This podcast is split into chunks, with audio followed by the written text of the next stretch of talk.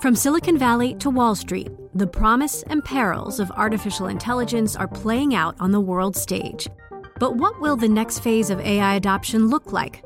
Which companies, from big tech to startups, will dominate? And where do the risks and unintended consequences lie? I'm Emily Chang. Join me at Bloomberg Tech in San Francisco, May 9th, to answer many of the industry's burning questions, alongside Snap's Evan Spiegel, Xbox President Sarah Bond, OpenAI's Brad Lightcap, top researcher Dr. Fei Fei Li of Stanford, and many more. More details and just a few tickets left at bloomberg.com/techsf.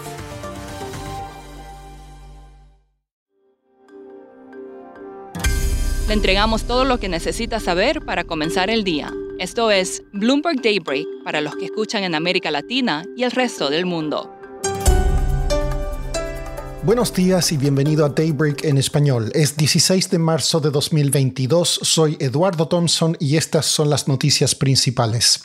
Las acciones globales suben alentadas por las medidas que China anunció para fortalecer su mercado. El regulador de valores de ese país dijo que buscará asegurar la estabilidad del mercado de capitales, apoyará el listado de acciones en el extranjero, resolverá los problemas en el sector inmobiliario y que concluirá lo antes posible las medidas de regulación del sector tecnológico. Las acciones de empresas de Internet como Alibaba y JD.com repuntaron. Algunos bancos dijeron que es demasiado pronto para cantar victoria y aún hay riesgos como los vínculos del país con Rusia. Ucrania y Rusia reanudan conversaciones hoy, aunque las fuerzas rusas continúan sus ataques. El canciller ruso Sergei Lavrov dijo que las negociaciones no están resultando fáciles, pero hay esperanzas de llegar a un punto medio. Polonia pidió una misión de mantenimiento de paz de la OTAN en Ucrania. El presidente ucraniano Volodymyr Zelensky pronunciará hoy un discurso virtual ante el Congreso de Estados Unidos mientras que The Wall Street Journal informó que Joe Biden anunciará mil millones de dólares en nueva ayuda militar.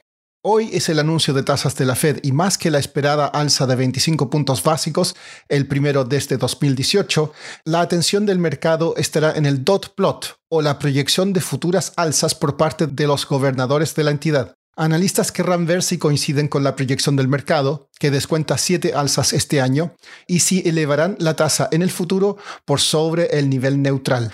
Pasando a América Latina, fuentes dijeron que un alto diplomático mexicano se reunió esta semana con representantes del gobierno y la oposición venezolana en Caracas. Estados Unidos ha dado señales de que está dispuesto a flexibilizar las sanciones contra el régimen de Nicolás Maduro. El Banco Central de Brasil anunciará esta tarde su decisión de tasas y el consenso es de un alza de 100 puntos básicos. Algunos analistas prevén que podría ser de hasta 150 puntos básicos tras un alza en las expectativas de inflación por el aumento en los precios de los combustibles. Autoridades mexicanas investigan la muerte de un periodista asesinado a tiros en el estado de Michoacán. Armando Linares López trabajaba en el medio Monitor Michoacán y es el segundo periodista de esa publicación asesinado este año. El presidente de Perú, Pedro Castillo, prometió en un discurso ante el Congreso reformas legislativas para superar la crisis institucional sin precedentes del país. Legisladores peruanos aprobaron esta semana la segunda moción para destituirlo. María Cervantes es periodista de Bloomberg News en Lima y nos explica las motivaciones para esta moción de vacancia.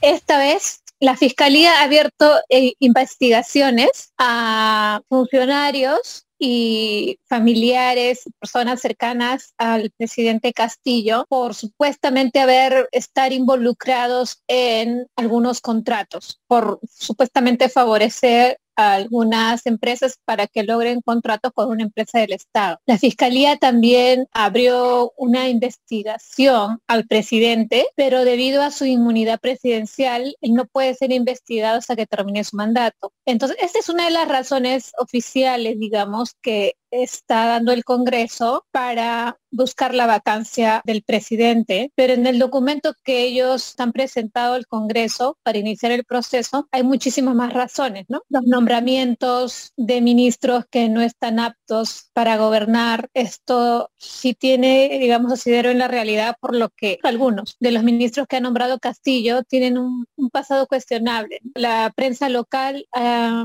publicado algunos documentos, por ejemplo, ahora último de el ministro de Agricultura, que él en su momento ha sido investigado supuestamente por homicidio, aunque luego fue absuelto. María, ¿podría tener éxito la moción en el Congreso?